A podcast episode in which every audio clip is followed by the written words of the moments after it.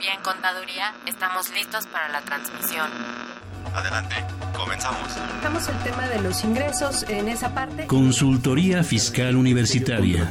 Por el solo hecho de trabajar 20 días, 30 de la federación. Entonces me tengo que remitir al código, al 28 de código. Un programa de Radio UNAM y de la Secretaría de Divulgación y Fomento Editorial de la Facultad de Contaduría y Administración. El albacea pues es, va a ser esa persona que venga a representar al TECUI.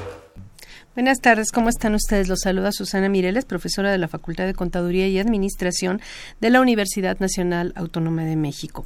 Pues como usted sabe, la semana pasada iniciamos la serie dedicada al programa Mis Cuentas, la herramienta con la que pues todos los contribuyentes del régimen de incorporación fiscal, las personas físicas de honorarios con ingresos de hasta dos millones y los empresarios que no están en el régimen de incorporación fiscal en el famoso RIF, pero que tienen ingresos de hasta dos millones de pesos, es la herramienta con la que están obligados a llevar su contabilidad.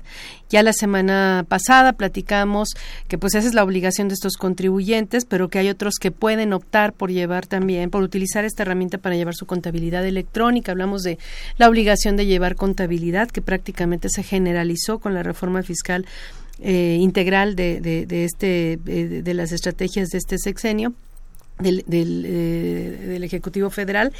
Y eh, comentábamos que pues bueno el resto de los contribuyentes personas físicas con ingresos de hasta de hasta cuatro millones eh, que no están en los supuestos que mencioné en los cuales ya dijimos que son los que se encuentran obligados el resto puede optar por utilizar esta herramienta mis cuentas para lo cual pues tiene que presentar un aviso que ya comentamos la semana pasada pues cómo se presenta este aviso pues vamos a continuar precisamente con este tema de mis cuentas vamos a hablar de la facturación, de, lo que se tiene que capturar en la contabilidad, que sí, que no, eh, en fin, todo lo que, lo que conlleva utilizar esta herramienta. Y para ello me acompaña a la mesa pues un colaborador eh, pues de mucha experiencia ya de este programa y de, por no decir tiempo. no, no es cierto. Es, es un compañero al que le agradezco que esté aquí conmigo a la mesa. Él es el contador público, es el licenciado en contaduría certificado, Luis Fernando Poblano Reyes. Bienvenido, Luis Fernando, y gracias por acompañarnos. Buenos días, Susi. Muchas gracias por la invitación. Él es licenciado en Contaduría eh, por nuestra facultad y catedrático de la misma, tanto en las áreas de auditoría como fiscal. Y pues bueno, pues antes, sin mayor preámbulo, le recordamos que este es un programa en vivo, que usted lo, lo, lo enriquece eh, con sus preguntas, con sus comentarios. Así es que no deje de llamarnos. El, teléfono es 5536-8989, 01800 50 52 688. Repito, 5536 8989 y 01800 50 52 688. También recordamos que eh, estamos en, contacto con usted a través de nuestras redes sociales, particularmente a través de Facebook. La dirección es fiscal, eh, luego deja un espacio y utiliza las tres primeras palabras de la palabra consultorio fiscal con. Y eh, pues sin mayor preámbulo vamos a iniciar, pero antes recuerden que eh, cuando usted tenga problemas fiscales, pues acuda con nosotros, nosotros lo apoyaremos para su solución. ¿Los impuestos le causan problemas? ¿Dolor de cabeza? Ay, ¿qué le puedo decir? ¿Problemas de estrés? ¿Malestar estomacal? ¿No puede dormir? ¿Cuenta ovejas hasta el infinito? Basta de sufrir. Nosotros tenemos la solución. La Facultad de Contaduría y Administración te asesorará en tus obligaciones fiscales, laborales y de seguridad social, tanto de manera personal como vía telefónica. Así es, ya no te preocupes por tu declaración anual. El Departamento de Asesoría Fiscal Gratuita, que se encuentra en la División de Estudios de Posgrado, te ayudarán en lo que necesites. ¡Oh, qué bien! ¿Y qué tengo que hacer? Solo tienes que llamar al 5550 7998. Y no solo te atienden de manera personal o telefónica, también contamos con correo electrónico. Sí, escuchaste bien. Correo electrónico. Escribe a consultoriofiscal.fca.unam.mx. Con toda la ayuda que tendrás por parte de asesoría fiscal gratuita, tus malestares se irán al...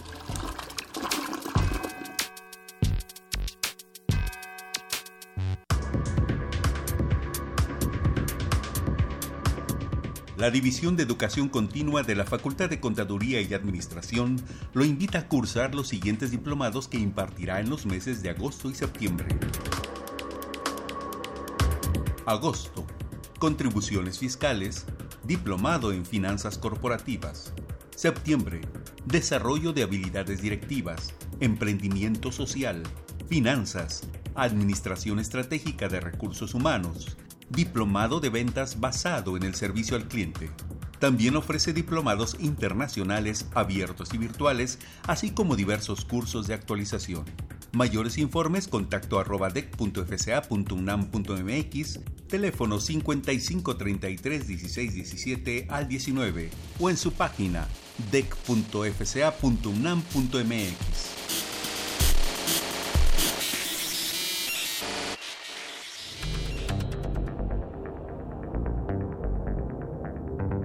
Fiscal. 9 de agosto. La Secretaría de Hacienda y Crédito Público emite el acuerdo por el cual se dan a conocer los montos de los estímulos fiscales, las cuotas disminuidas y los precios máximos al público de las gasolinas que se enajenen en la región fronteriza norte, durante el periodo del 10 al 16 de agosto. El Banco de México da a conocer el valor en pesos de la unidad de inversión para los días 11 a 25 de agosto. El Servicio de Administración Tributaria celebra el 28 de septiembre la Expoferia Nuevos Servicios Digitales SAT en el Centro Convex de Monterrey, en el que se abordarán temas como construcción de pólizas para el cumplimiento de contabilidad electrónica, resoluciones electrónicas, facturas de pagos realizados, entre otros. El Pleno de la Suprema Corte de Justicia de la Nación, mediante tesis jurisprudencial publicada en el Semanario Judicial de la Federación, estimó que las normas que prevén la condonación de deudas tributarias no se rigen por los principios de justicia tributaria establecidos en el artículo 31, fracción cuarta, de la Constitución Política de los Estados Unidos Mexicanos. 14 de agosto, el Instituto Nacional de Transparencia, Acceso a la Información y Protección de Datos descalificó como secreto fiscal los nombres de personas físicas o morales que fueron beneficiadas con la cancelación o condonación de créditos fiscales, por lo que emplazó al Servicio de Administración Tributaria entregar la información relacionada con el motivo y nombres de las personas a quienes condonó o canceló algún crédito fiscal de 2007 a 2016. El Servicio de Administración Tributaria recuerda a los contribuyentes que, para acceder al estímulo de deducción de pagos de colegiaturas, deben contar con el comprobante fiscal que lo ampare, por lo que aconseja exigir la factura correspondiente. Info Fiscal. Pues ya estamos de regreso, ahora sí vamos con el, programa, con el tema del programa Mis Cuentas. La semana pasada hablábamos de quiénes están obligados a usarlo, quiénes tienen la opción, eh, hablábamos del, de la emisión del CFDI de nómina, de la emisión de los CFDIs en general, aunque eh, dijimos que podían facturarse por este, los CFDIs de la actividad se podían emitir por este medio, por, por la herramienta del SAT que no está dentro de mis cuentas o por cualquier, a través de cualquier proveedor y que eso no lo sacaba del régimen, del, perdón, del uso de la herramienta ni del régimen, ¿no? Así es. Que teóricamente todos los FDIs emitidos o recibidos por un contribuyente que esté en mis cuentas, teóricamente son registrados automáticamente en el programa Mis Cuentas, por lo cual no se tendría que eh, ¿cómo se llama? Capturar. Eh, capturar o registrar ninguna operación que estuviese amparada por un CFDI, que desafortunadamente no opera así como dicen las reglas en todos los casos. En el RIF sí creo, ¿no? Este, pero creo que en los otros, en honorarios, actividad empresarial, arrendamiento, arrendamiento creo que también, ¿no? Pero algunos no, como que no se ve que realmente los FDIs estén emitidos o recibidos estén ahí dentro de la herramienta, ¿no? Pero pues ese ya es problema del SAT, porque el SAT dice que sí va a ser y nosotros no tenemos por qué capturar operaciones este, que estén amparadas por un CFDI, ¿no? Sí, no, nos libera automáticamente de hacer la, esa, esa captura. Entonces, todo lo que facturamos, todo lo que expedimos un comprobante, eh, ya actualmente es un CFDI, desde luego ya dice la autoridad en automático ya está cargado en mis cuentas en la parte en, la parte de mi contabilidad porque tenemos en mis cuentas es la plataforma pero tenemos la digamos este opción de mi contabilidad. Entonces capturo ya qué voy a capturar en mi contabilidad si soy eh, este, del RIF, si soy RIF o de, honorarios. General, bueno, si soy RIF, en principio pues no tendría que capturar nada. ¿Por qué? Porque todo está por medio de un comprobante.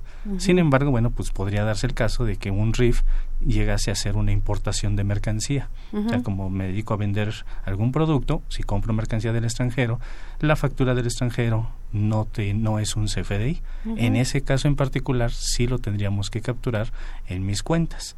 ¿sí? Si estamos hablando eh, de, de RIF, si estamos hablando de honorarios, por ejemplo, yo como honorarios pues, tengo mis deducciones amparadas por un CFDI, mis ingresos amparados por un CFDI ya están capturados en principio. Pero me, me faltarían algunas deducciones, como es la deducción de inversiones. Como por persona física por honorarios, puedo estar haciendo una deducción de lo que coloquialmente se conoce como la depreciación, fiscal. exacto, la depreciación fiscal del automóvil, tal vez de mi equipo de oficina, de mis computadoras.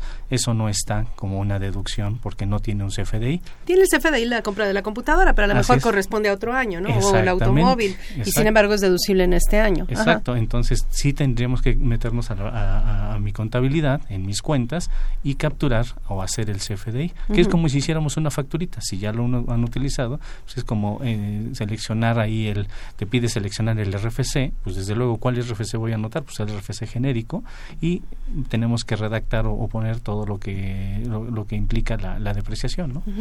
Bueno, entonces ya que entraste en este tema, ¿qué otras deducciones sería recomendable capturar en mis cuentas, eh, hablando de cada tipo de contribuyente? Ya dijiste en honorarios y régimen general, por ejemplo, lo de deducción de inversiones. La deducción de inversiones, en, bueno, en honorarios sería la, la depreciación, la depreciación fiscal en actividad empresarial pues también ahí eh, esa persona tiene depreciación de, inversiones, tiene compras de importación, las cuales tampoco tienen una un CFDI. Un, CFDI, no tienen una factura, y todo aquel gasto que pudiera no tener un CFDI, porque no, no, están obligados a expedirlo, pues entonces podríamos incluirlo dentro de la contabilidad. Deberíamos incluirlo, ¿no? Dentro de la contabilidad. Dentro de la contabilidad. Y en el caso de los arrendadores de inmuebles, eh, ¿qué pasaría con la deducción ciega? Aquí hay un, todo un lío, ¿no? Porque, bueno, un tema, porque la la, ley establece que si aplicas deducción ciega, sí, claro. sin importar qué tipo de bien rentes, no estás obligado a llevar contabilidad. Y me estoy refiriendo a la ley del impuesto sobre la renta. Así es pero puedo eso este pero puedo estar obligado a llevar contabilidad no por la ley del impuesto sobre la renta sino, por, la ley del IVA la ley si es que cobro IVA. Así es. Sí si estamos hablando de una persona física que otorga el uso goce temporal de un bien inmueble destinado para casa habitación entonces si utiliza la deducción ciega, no tiene que llevar contabilidad ni por IVA ni por impuestos sobre la renta. Entonces no tiene que capturar absolutamente nada. Ni avisarle, ni avisarle al SAT que quiere, que quiere optar por mis cuentas, ni mucho menos. Pero puede ser una persona física que otorgue el uso goce temporal de un bien inmueble de uso no habitacional y toma la deducción ciega. Por ISR no está obligado a llevar contabilidad, pero por IVA sí lo obligan a llevar contabilidad. Y entonces, como es una deducción que no tiene comprobante, pues tendríamos que capturarla en mis cuentas. Así en es. ese caso. En ese caso. Eh, por ejemplo, nos, llama Juan Vidal dice contribuyente por honorarios de menos de, de, que tiene ingresos de menos de dos millones de pesos. ¿Cómo debe, ¿Cómo debe llevar su contabilidad? ¿En qué medio? En mis cuentas. Ellos, no hay de otra, ellos están obligados a mis cuentas. no es opción. Ay, no es opción, no, es opción, que quieran. Y no tendrían ni siquiera que presentar el aviso. ¿Por qué? Pues porque están obligados. Ajá. Y dice que desde 2014 no ha presentado declaración.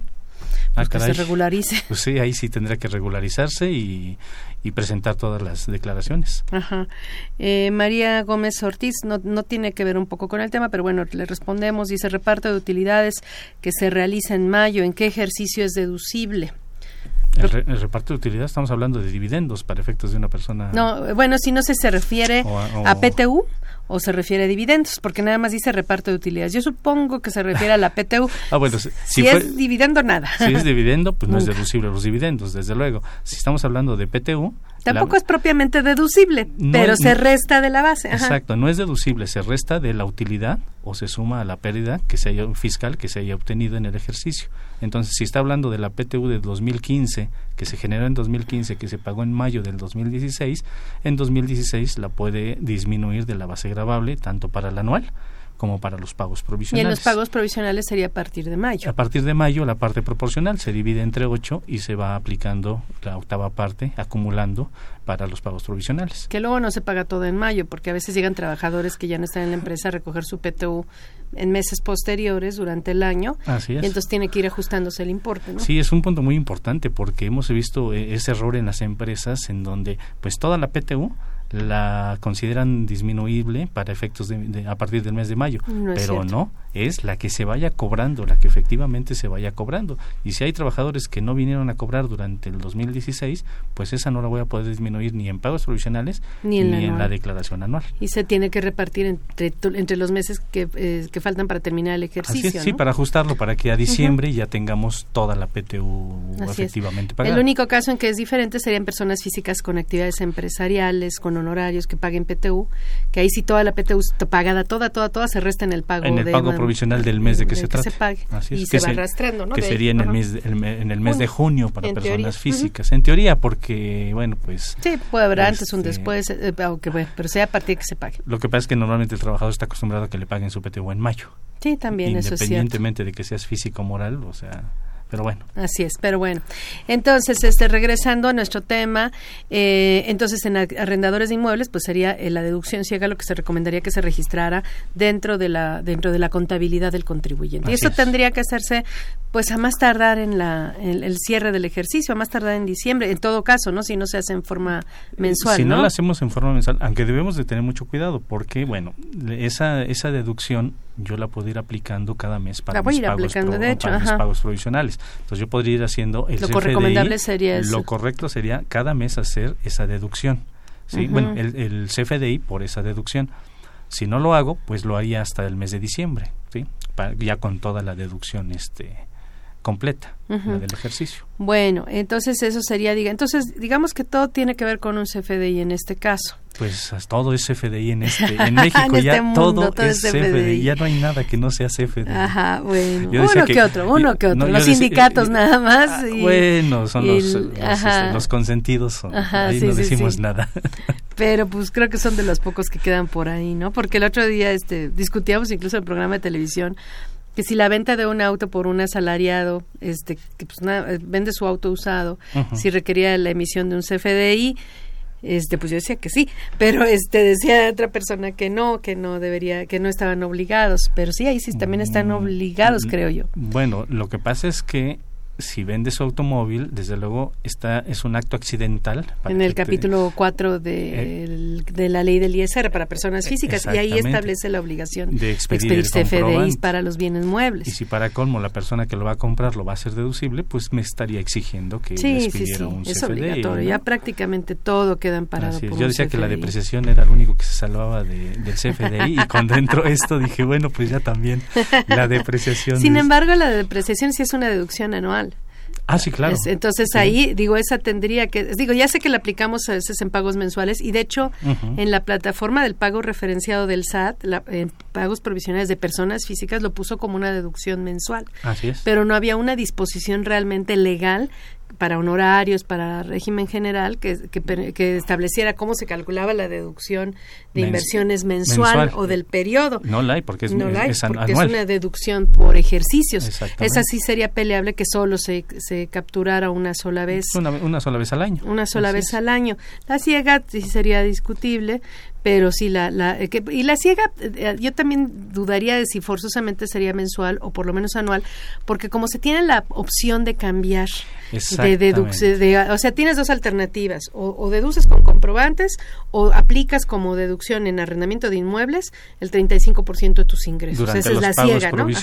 pero a final de cuentas no es algo definitivo porque en el anual lo puedes cambiar. En el anual lo puedes, cambiar. Modificar la opción. Entonces yo creo que también esa, esa, esa posibilidad de cambiar nos permitiría tener la explicación de que pudiera, es por eso no lo calculé ahorita, no, no lo registré hasta ahorita, sino hasta diciembre, eso sí tendría que ser la fecha límite, Sería lo ideal porque imagina que sí obtienes comprobantes de gastos, pero te conviene más la deducción ciega. Por lo menos aparentemente. Aparentemente, durante el año. Y entonces empiezas a hacer los FDI de deducción ciega durante el año llega el anual y te das cuenta que te conviene más los, comprobantes, por gastos y dices, bueno, me voy por comprobantes por, gastos, tendrías que cancelar todos los FDI, los 12 meses que, que hicimos el comprobante por la deducción ciega.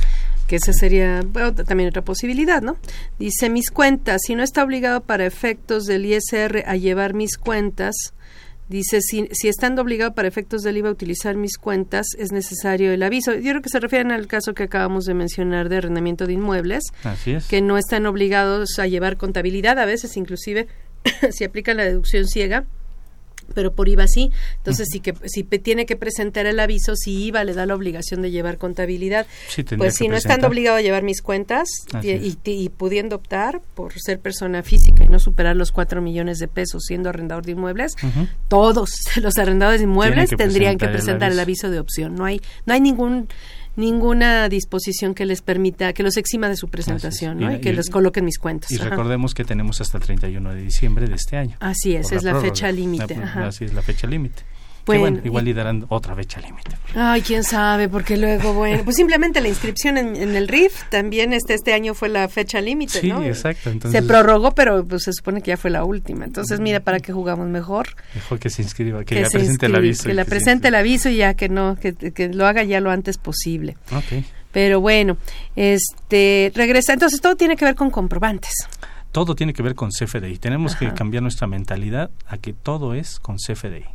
Perfecto. Y, y este y bueno, y guardar correcta eh, este, correspondencia con nuestros ingresos, con nuestros gastos y nuestra situación patrimonial, que eso también no se nos debe eh. olvidar, el manejo de nuestras cuentas bancarias y de nuestra situación patrimonial con la situación, con la congruencia con la situación fiscal. Sí, seguramente, bueno, pues el concepto de la discrepancia fiscal, ¿no? El sí, de no tener ni comprobantes ni de más, ni comprobantes de menos. Exactamente, o sea, realmente pedir comprobantes por lo que estamos erogando que tiene que ver con nuestra actividad. Con nuestra actividad para que estén en relación con nuestros ingresos. Ah, lo malo de todo esto es que todo se ha ido a lo fiscal y, desafortun y bueno y desafortunadamente no todo es fiscal o, la, la, la, situación en general no todo tiene que ver con lo fiscal. ¿A qué me refiero en particular? Si tú compras un refrigerador para tu casa, si tú compras una estufa para tu casa, etcétera, cosas de uso personal, como todo se ha ido al comprobante fiscal, la gente dice, bueno, si no no lo voy a deducir, no pido el comprobante.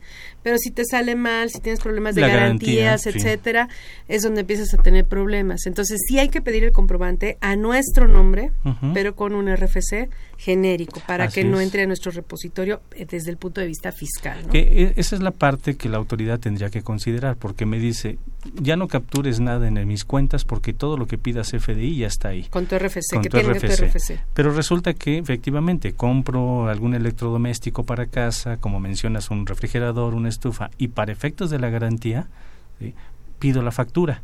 Pues resulta que ya la autoridad tiene o lo, va, lo estaría entre comillas, si quieres que tenga tu RFC eh, va a ser un problema porque te lo va a considerar como una eh, eh Exactamente, entonces si pues ya todo mundo pide factura, pero bueno, podríamos llegar al momento de la discrepancia fiscal. Hay que cuidar mucho toda esa parte, ¿no? Ah, así es. Bueno, ahora ya dijimos que todo tiene que ver con un CFDI, por lo tanto, los requisitos en las emisiones del CFDI se vuelven este pues básicos y que todo el mundo los conozca, ¿no? Entonces, recordando los requisitos del CFDI, este cuáles serían estos y, y si existe alguna situación que le aplique en particular a las personas que, que están en mis cuentas o en el régimen de incorporación fiscal. Bueno, de, entrada, bueno, pues el, el, CFDI, empezando por los datos de quien expide el comprobante, pues debe tener su, su RFC. Sí, es muy importante mencionar que el código establece el RFC de quien expide y el RFC de quien recibe el comprobante.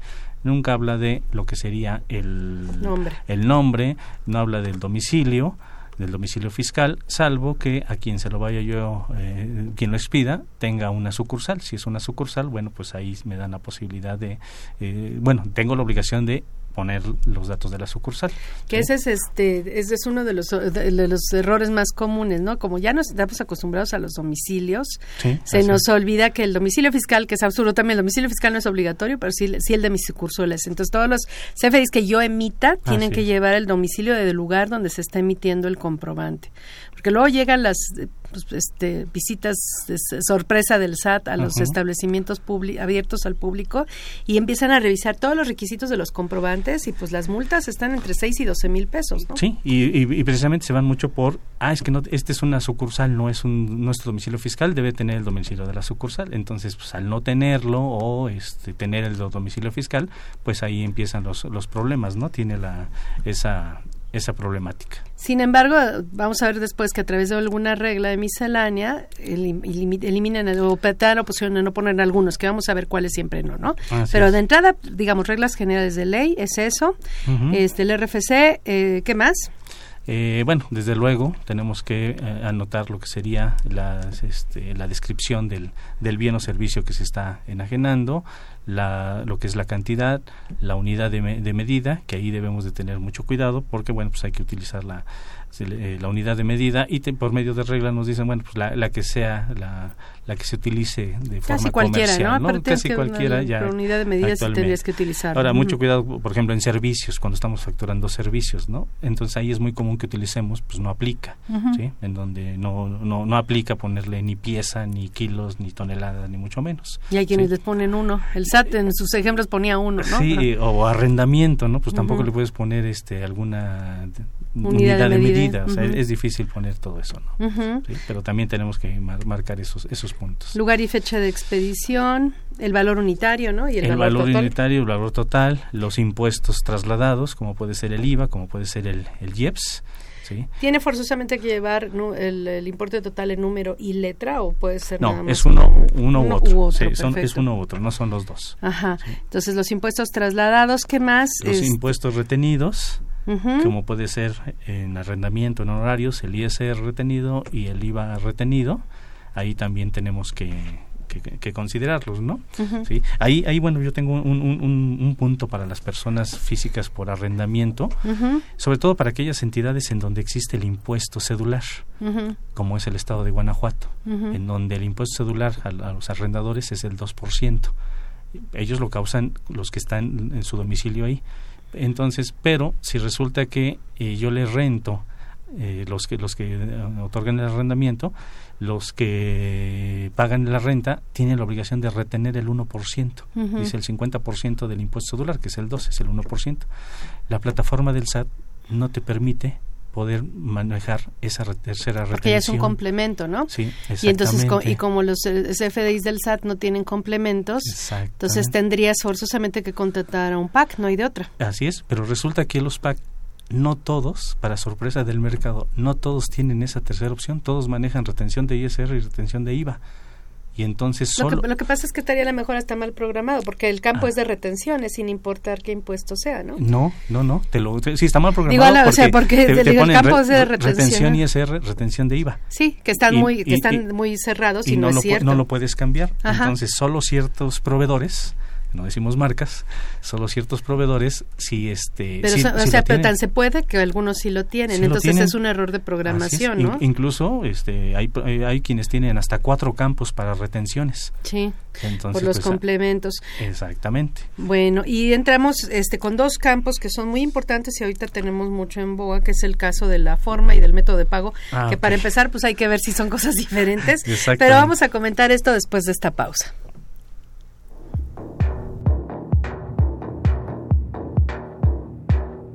En Balance con Marta Valle.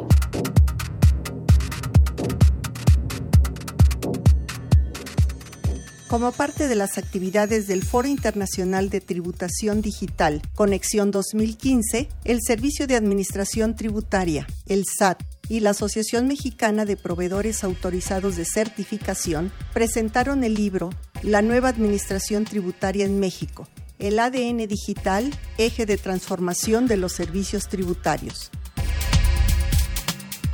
En este libro se dice que las administraciones tributarias actuales actúan en un entorno de gestiones públicas reformuladas, modernas y con un concepto innovador de interacción con la ciudadanía que los ciudadanos y empresas utilizan cada vez más aplicaciones operadas a través de la Internet para el desarrollo de sus actividades empresariales, comerciales y personales. Así, el SAT mantiene una actitud innovadora permanente. Se aprecian las tecnologías de la información y la comunicación como herramientas indispensables para facilitar y simplificar el deber tributario y aumentar la eficiencia de los métodos de recaudación fiscal. En esta postura tecnológica de vanguardia, en el año 2013 se habilitó la herramienta Mis Cuentas, con el objetivo de otorgar facilidades a sectores específicos de contribuyentes para el cumplimiento de sus obligaciones fiscales.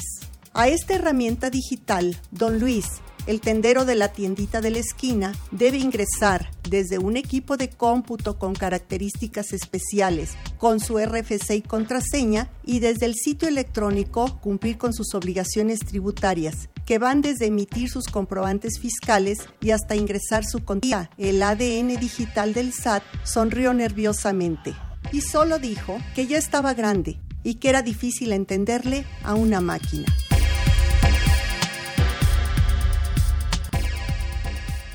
Es claro que ese ADN digital requiere de nuevas generaciones que excluyen a la de don Luis, que como adultos mayores no tienen la posibilidad de conseguir un salario y se mantienen con los ingresos que obtienen a través de su tiendita, que no forman parte de esas comunidades familiarizadas con el uso de equipos de cómputo y de la Internet y que sus recursos no alcanzan para pagar los servicios de un profesional para el debido cumplimiento de sus deberes tributarios. Las tienditas de la esquina es el gran olvido dentro de la moderna y digital administración tributaria mexicana.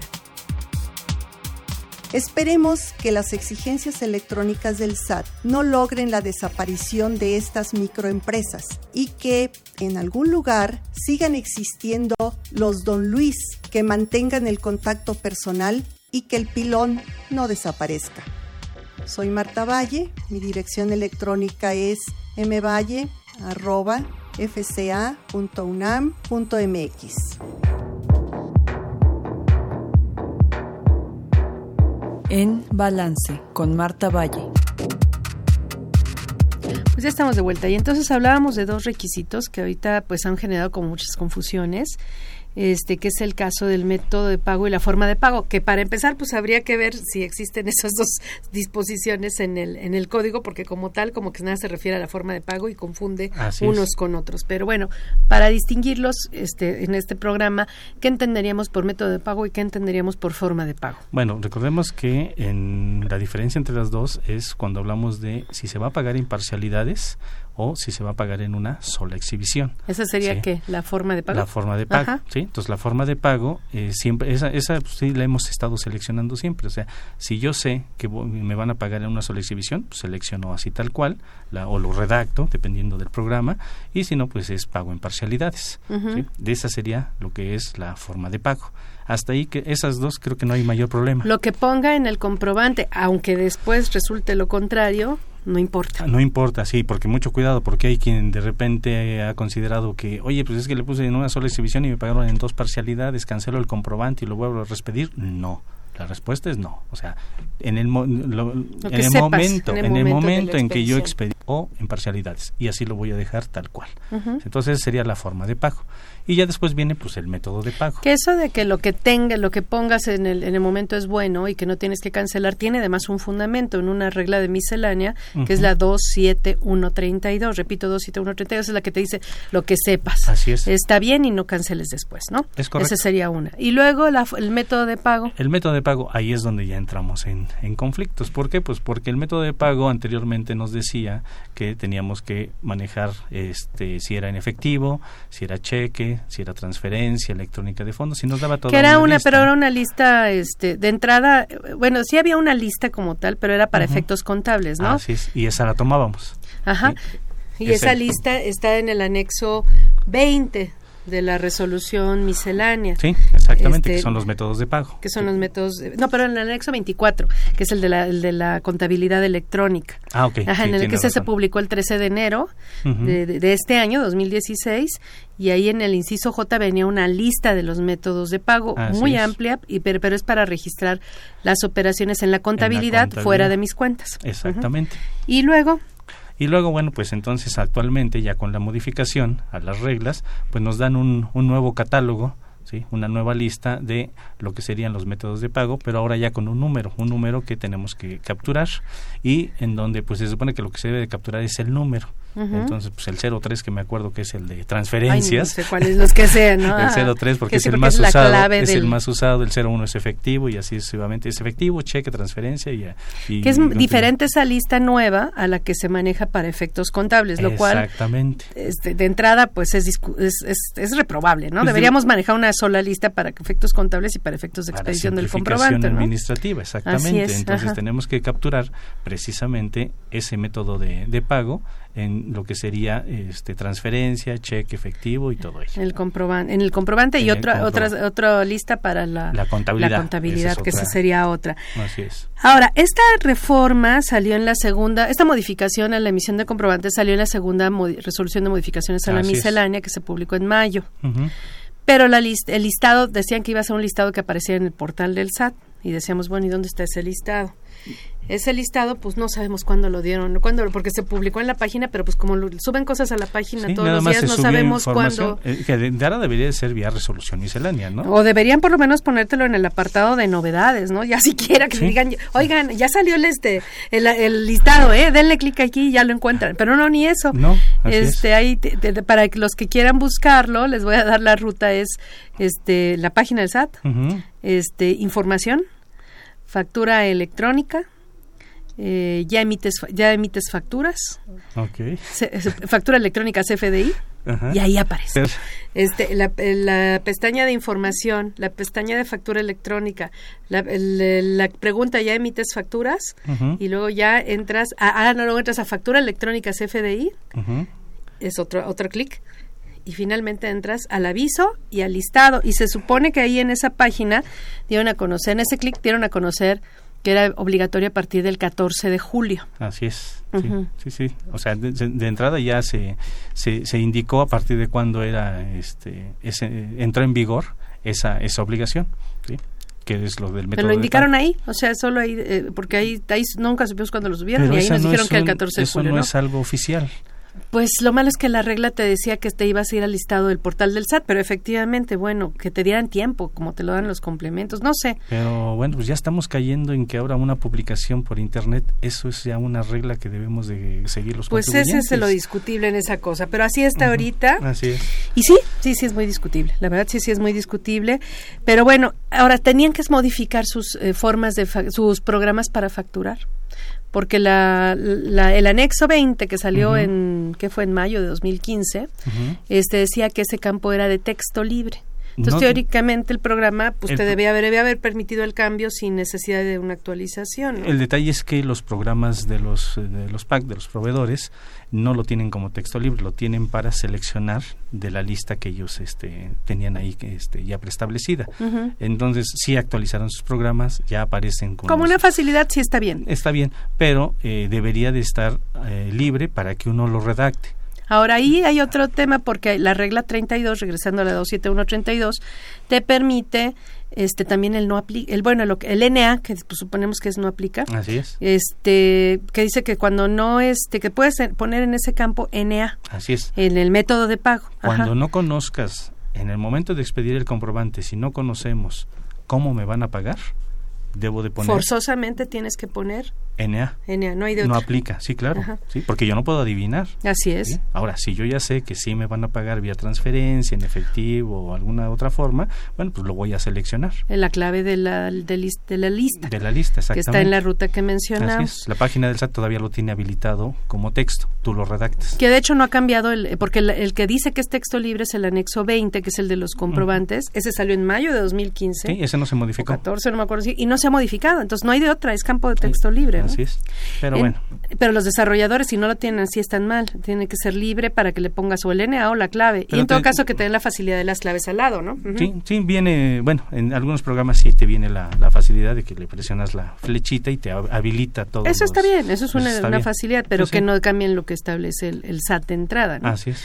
Ahora, entonces, eh, eso sí, y la misma regla 32 dice que si en el momento estás cobrando, pues no hay de otra, ahí sí tienes que poner lo que sea, ¿no? Exacto, sabes cómo te están pagando entonces tienes que manejar efectivo, cheque, transferencia, tarjeta de crédito, de débito, monedero electrónico, toda, cualquiera de las opciones que se vaya a dar. Ayer me decían alguien que, que estabas obligado a que no podías cancelar el comprobante si ya este si habías puesto un método de pago este como tal. Eh, yo no estaría de acuerdo. Lo de la no cancelación este, de un comprobante por el cual se haya cobrado algo, ese sí entra en vigor cuando entre en vigor el nuevo complemento de pagos que sabemos que en algún momento momento algún momento lo van a hacer. Ajá. Bueno, pues ahí yo estoy de acuerdo. Porque la regla lo dice, la 35 dice que si ya cuando ya que emitiste un complemento de pagos, que todavía no existe eso, pero va a existir. si emitiste un complemento de un pago relativo a una factura, este, ya esa factura dice la miscelánea que no se va a poder cancelar, que en todo caso tendrás que utilizar notas de crédito, alguna forma para cancelar o disminuir los efectos. Pero ahorita eso todavía no entra en vigor porque el complemento de pagos todavía no está entonces ahorita lo podrías cancelar y volver a, expedir con el, método de pago correcto. Así O la forma correcta como te lo Así es, pero entonces, si ya sabes cómo te están pagando, eh, sí, forzosamente tienes que, bueno, tienes que poner la clave. Ajá, en ese momento. Si no, NA. y si el programa no te lo permite, el programa está mal y hay que reclamarle al desarrollador porque la, forma en que está redactado en el SAT es diferente. Exacto, también. Bueno, ahora, ¿y comprobantes con el público en general? ese es otro tema. No, cuando haces el comprobante con público en general, pues recordemos que tenemos regla que lo puedo hacer por día, por semana, por mes o por bimestre. Si soy un RIF, lo puedo hacer por bimestre. Lo tienes que hacer forzosamente. Ah, forzosamente tengo que hacer el, el comprobante. ¿sí? Ahí el detalle es la forma de pago. Pues, ¿Cómo voy a saber la forma de pago? Es, es, es imposible porque pues mis clientes públicos en general me pudieron haber pagado con efectivo, me pudieron haber pagado con tarjeta de crédito, entonces... ¿A poco tengo que hacer uno por cada una? ¿A poco tengo que hacer uno por las ventas en efectos globales de público en general? ¿Tendría que hacer uno por cada uno? Mm, yo digo que no, o sea, es un solo comprobante en donde, pues, si no te conozco exactamente cuál es, pues lo podríamos manejar como no aplica. Así es. Sin embargo, lo que sí es indispensable es que los depósitos en las cuentas bancarias, en las ventas en efectivo, coincidan coincidan al 100% con lo que dicen los comprobantes. Ah, claro, sí, por supuesto. Eso sí, para efectos de, de lo que es RIF y bueno, en cualquiera, ¿no? Público en general, o sea, público en general, que sería actividad empresarial y este régimen general. Honorarios, ajá. honorarios, bueno, aunque honorarios no, porque no hay pero bueno, ajá. pero este RIF sí debe de coincidir. El régimen general, ajá. Exactamente. Sí, porque luego, digo, ha habido casos en los cuales la gente eh, vende en efectivo, hace la factura por la venta en efectivo, no deposita tal cual el dinero en la cuenta bancaria, se queda con algo para la caja, digamos. Sí, para gastos. Ah, para gastos, y resulta que luego el SAT, eh, me ha tocado casos en que llega el SAT, los revisa y les dice, pues esto que ya facturaste ya reconociste que es ingreso, pero estos depósitos que no coinciden con tus ingresos, yo presumo que son otros ingresos. Mm, no. Y, y, eh, y ya irse a tribunales es otra historia, ¿no? Entonces, mejor para evitarnos eh, problemas este tenemos que este pues eh, eh, este realizar correctas prácticas de control interno y esto implica que los depósitos de la venta al público deben coincidir con lo que vienen comprobantes ¿no? eso es lo, lo ideal para evitar alguna discrepancia fiscal que nos determine la autoridad o alguna omisión de presunción de ingresos presunción de ingresos entonces sí que la factura global de público en general coincida con lo que estamos depositando. Ahora, tú estás hablando de la emisión del CFDI de las operaciones que eh, agrupan todas las operaciones con público en general. Así es. Pero cuando yo voy a una tienda, a un establecimiento abierto al público, no eh, el, este, me tiene que dar un... Deben dar comprobante simplificado o si yo pido una factura, me están obligados a expedirme la factura. Y el comprobante simplificado, este, a partir de qué, hasta que, a partir de qué montos es obligatorio. 100 pesos si no, es, si no eres RIF, ¿no? Si no eres RIF, 100 pesos. Si eres RIF, son 250 250 pesos lo que debes de considerar. Ajá, que eso ya fue una modificación para 2016. Sí, porque era diferente el año pasado. Ajá, entonces un taxista pues no está obligado a darme un simplificado si la dejada no, llega a los 250 por y siempre y cuando sea RIF, ¿no? Y aunque llegara a, ese monto, pues no te lo va a dar. Ah, bueno, pues es una cosa que son los hechos y otra cosa es lo ideal. pues tenemos muchas preguntas de nuestro público. A ver, vamos una por una. Dice, para efectos del RIF, una persona que tiene una papelería hace una factura bimestral por ventas al público en general con la venta total del bimestre. ¿Es correcto? Sí, claro, por supuesto. ¿Se desglosa o no el IVA aun cuando es público en general? Pues las, las reglas dicen que en los mm. comprobantes públicos en general se debe desglosar, se debe desglosar el IVA. así es. Ahora, este, el problema es que no todo el IVA se paga en las operaciones de público en general, siendo RIF. ¿Qué pasa con el IVA y el IEPS de público en general en el RIF? Bueno, ahí recordemos que tenemos un estímulo fiscal. Tenemos el estímulo fiscal eh, para tanto para IVA y como para para este impuesto especial sobre producción y servicios IEPS. Exactamente, en donde todas las operaciones con público en general se les aplica un porcentaje dependiendo de la actividad de que se trate y después se le aplica el porcentaje de reducción, en donde ya finalmente estoy pagando una cantidad mínima para efectos de, de hacer la, el, pago del IVA y el pago del, del IEPS. Ajá. Pero el, comprobante va con el IVA normal. El, comprobante va con el IVA normal. ya el cálculo y con los descuentos, ¿no? Exactamente. Exacto.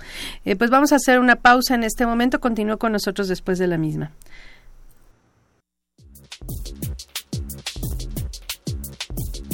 Asiste a la 45 Expo Libros y Revistas en la Facultad de Contaduría y Administración de la UNAM del 15 al 20 de agosto. Diversas casas editoriales presentan un mundo de libros y revistas en disciplinas contable, administrativa y de informática. Además encontrarás materiales didácticos y de cómputo. Ven con nosotros de lunes a viernes de 9 a 20 horas y sábado de 9 a 13 horas en la entrada principal de la facultad. Mayor información www.fca.unam.mx. Los libros más cerca de ti.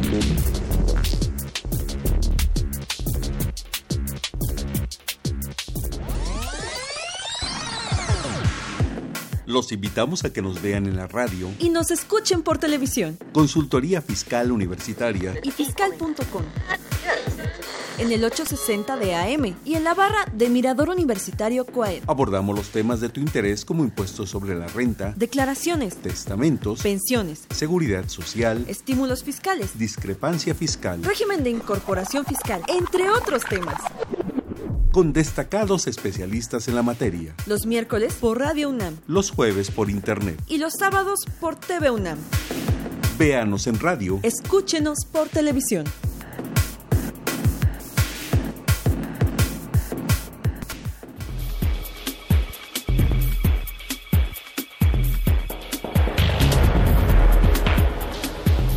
En esta nueva edición, la 648, Consultorio Fiscal, como siempre, presenta interesantes artículos de corte jurídico, laboral, contable, financiero y fiscal. En este ejemplar, Sergio Santinelli Grajales resume las principales disposiciones a la tercera resolución de modificaciones a la resolución miscelánea fiscal para 2016. Pedro Gaitán Ángeles hace comentarios a la Ley General del Sistema Nacional Anticorrupción. ¿Cuáles son los ingresos atribuibles a un establecimiento permanente? Pregunta Brenda Paola Monjarras Montoya. Estos y otros temas de gran interés se presentan en el número 648 de Consultorio Fiscal.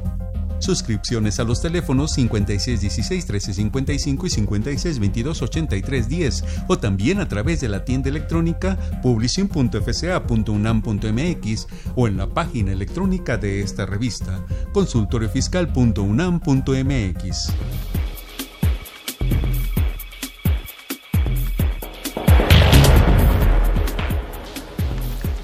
ya estamos de regreso.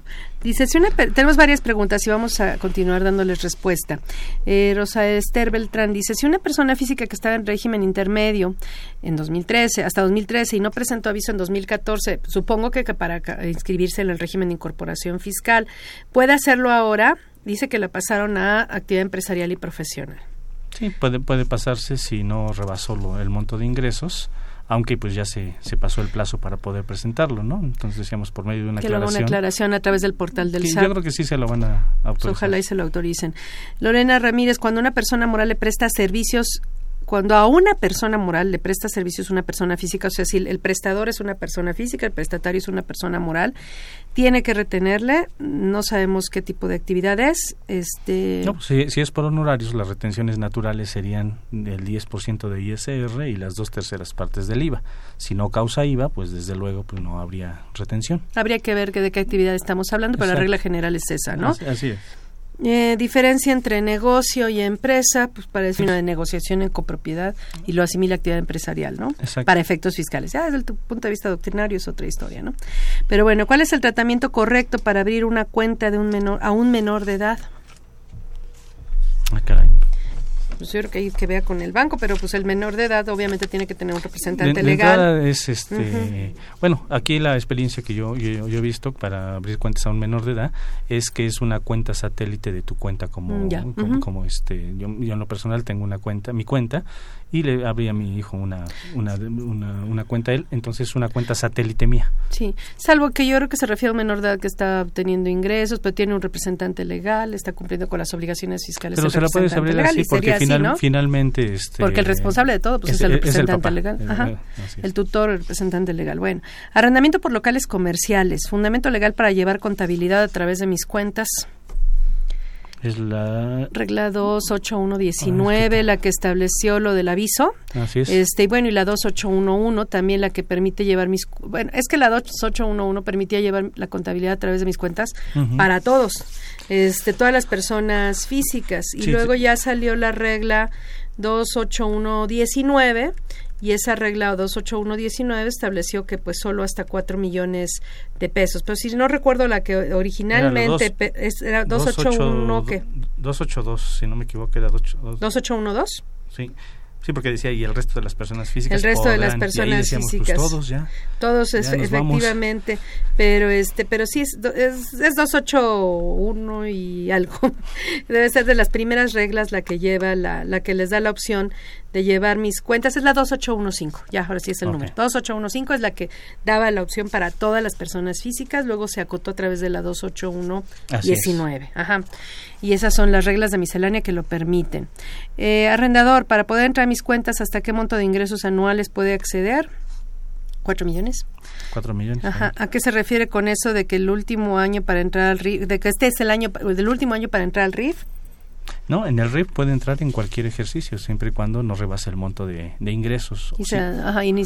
o, si va a darse actividades, va a iniciar actividades que estime que no va a rebasar los dos millones. A lo que nos referimos es que este año es el último para, año para presentar el aviso, para optar por, llevar la herramienta a mis cuentas y que sería aplicable para los arrendadores sin excepción. Así es. Y para los de honorarios y régimen general de más de dos millones y con ingresos de hasta cuatro millones. Cuatro millones, es correcto. Eh, ¿Qué hacer en caso de que los comerciantes no quieren emitir facturas y solo quieren emitirla si la, si le pagan, si la paga el comprador? hasta el momento en el momento en que pague. pero si la va a pues emitir cuando cobre. Es, una práctica comercial, entonces pues ahí son sus políticas que está estableciendo el contribuyente. Así es. Eh, mientras emite el comprobante y sea congruente con lo que eh, cobró, no hay problema, es. ¿no? Es forzoso que los depósitos provenientes de venta al público coincida con bancos o en caja, personas físicas con actividad empresarial.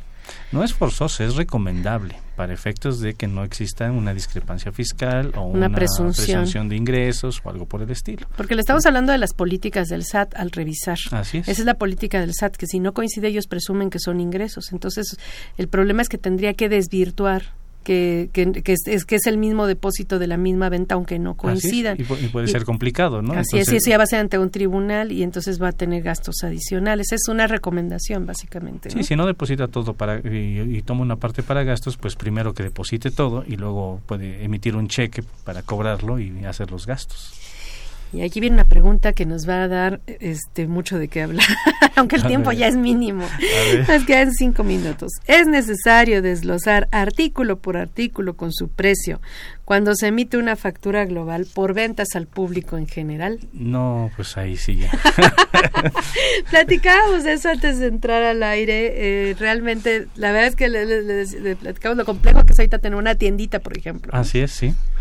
Bueno, de entrada es, es, es muy complicado poder hacer todo ese desglose. Desde la factura. Desde la factura. Yo creo que la factura la podríamos hacer global, pero necesitamos llevar un control interno, un, un control de todo lo que estamos vendiendo, porque pues decíamos, si una tiendita en donde vende actos grabados, exentos y este y tasa cero para efectos de IVA, pues necesito llevar el control de lo que estoy vendiendo. Pero sí, sí, eso, sí lo tienes que, eh, si todo parte del comprobante y los descuentos que te va a aplicar el sistema son a partir del comprobante, pues sí tienes que desglosarlo, ¿no? O sea, lo que lleva IEPS, lo que no, lo que lleva IEPS e IVA, lo que no lleva este más que puro IVA.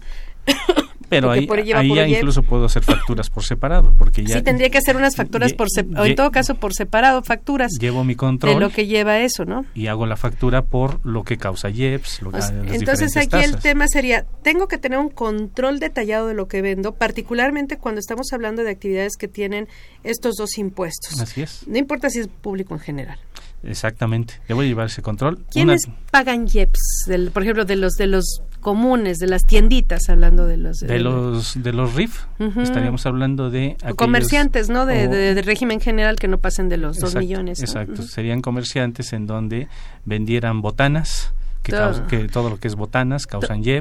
Ajá, dulces, botanas, toda la comida no de consumo no básico. Exactamente, botanas, este, los que venden, este, los que son productores de cerveza, hay RIF. Pero en productores, ajá, pero en la venta, en comerciantes, vamos a hacer, tenemos que, separar comerciantes y vendedores. Lo que pasa es que hay negocios, yo he encontrado negocios en donde es el fabricante y él mismo la vende. Ah, no, pues ahí sí tienen que pagar IEPS. Tiene que pagar el IEPS, tiene que llevar su control. Pero entonces, si nada más es comerciante y vende cerveza, no. No, ese sí no. Si nada más es comerciante y vende cigarros, tampoco. Es nada más este botanas, este dulces, todo lo que es este Pero también este bebidas los las bueno, y ahí en bebidas tendríamos que separar porque bebidas si estamos hablando las energetizantes no, o sea que serían las que tienen este pues sí, las las las que tienen las, que dan mucha energía. Exacto, de que consumen mucho los adolescentes, ¿no? Exactamente. Esos esas no, no entrarían las bebidas azucaradas también esas eh, causan lo que sería el, el IEPS. ¿Y cuál otro causa? No, pero por ejemplo, el, este, ¿cómo se llama? Las refrescantes, los coolers, ¿no? Mm, este, las energetizantes, no. Pero las bebidas alcohólicas, sí. Este, las bebidas alcohólicas es así. Si, por ejemplo, tienes una, pues una vinatería o una tiendita no, pues de... un mini super, para no decir marcas. Pues sí, no, para una vinatería. O una tiendita eh, en cualquier rincón donde venda pues bebidas alcohólicas, queso, huevo, leche, este, eh, latas, todo eso. Ahí hay todo un mundo de impuestos. Así es. bueno, hay un, eh, hay un mundo de variantes, ¿no? O sea, hay, hay IEPS, hay IVA, hay IVA tasa cero, hay IVA tasa 16, una bebida alcohólica tiene IEPS y tiene IVA tasa 16. Y dependiendo de, la graduación alcohólica es un una, tasa diferente una de tasa diferente de IEPS. Si es, este por ejemplo, comida nada más, huevo, leche, azúcar, pues entonces nada más va a ser este IVA tasa cero, pero no IEPS. O sea, y el IVA pues va a ser en realidad no se causa porque es 0%. Así es. Si venden pasteles, que también. no, pero si todo se complica, la verdad es, que sí hay que, hay que llevar un control detallado de lo que venden para ver qué sí tiene impuesto especial sobre producción y servicios, qué tiene IVA, qué tiene IVA tasa cero, qué tiene IVA tasa 16 y en IEPS qué tasa aplican, porque es diferente la tasa para cada producto. Es un control muy complicado para un, un contribuyente tan pequeño y lo tienen que hacer y a la hora de facturar globalmente entre comillas pues por lo menos tiene que hacer por lo menos por factura separar lo que sí tiene por producto para efecto de tipo de tasas. Ajá. Así es. Así es.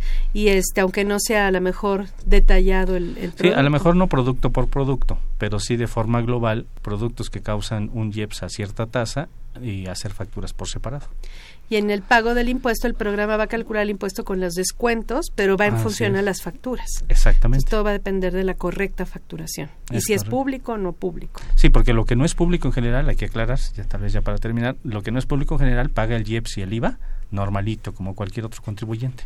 Ahí sí no tendríamos ningún estímulo fiscal. El estímulo fiscal es para solo público en general, lo que facturamos. Los descuentos. los descuentos. Y los aplica el sistema automáticamente. Sí. Pero ya teniendo un RFC de un cliente que me pidió factura. Ese no aplica el beneficio del estímulo fiscal. y entonces viene el problema del cálculo del impuesto también. sí, porque bueno, pues ahí desde luego pues necesitamos, si es eh, IVA, necesitamos comprobantes de gastos que reúnan requisitos para poder acreditar mi IVA de mis gastos, de mis compras, y lo mismo en Y lo mismo en IEPS, que en IEPS es muy difícil, es muy subgéneris el IEPS, ¿por qué? Pues porque debe ser IEPS pagado con bienes de la misma naturaleza, entonces... es muy complejo todo el cálculo del impuesto especial, la verdad yo no sé en qué pensaron cuando lo generalizaron, pero bueno, mm. pues nuevamente te agradezco, se nos acabó el tiempo, mm. desafortunadamente, pues les agradezco a nuestros radioescuchas, con este programa acabamos el serie, la serie dedicada a mis cuentas, pero los invitamos a que nos, si quieren saber más de este tema, pues que nos sintonicen este eh, por televisión el día de mañana, de 9 a 10 de la mañana por internet o el sábado en, en TV UNAM. Y eh, los invitamos a que nos escuchen la próxima semana. Esta es una fue, una producción de Radio UNAM, en los controles eh, técnicos estuvo Socorro Montes, en la producción por parte de la Secretaría de Divulgación y Fomento Editorial de la Facultad de Administración, Nezahualcóyotl Jara, Alma Beatriz, Alma Villegas, Beatriz Tobías, Juan Flandes, Jesús Moreno, Emilio Flores. Le agradecemos nuevamente a nuestro invitado. Gracias. Muchas gracias, Susi. Buenas tardes. Y les recordamos que nuestra facultad agradece a los conductores e invitados, eh, quienes participan de forma honoraria. La opinión expresada por ellos durante la transmisión del mismo refleja únicamente su postura personal y no precisamente la de la institución. Gracias. Consultoría Fiscal Universitaria.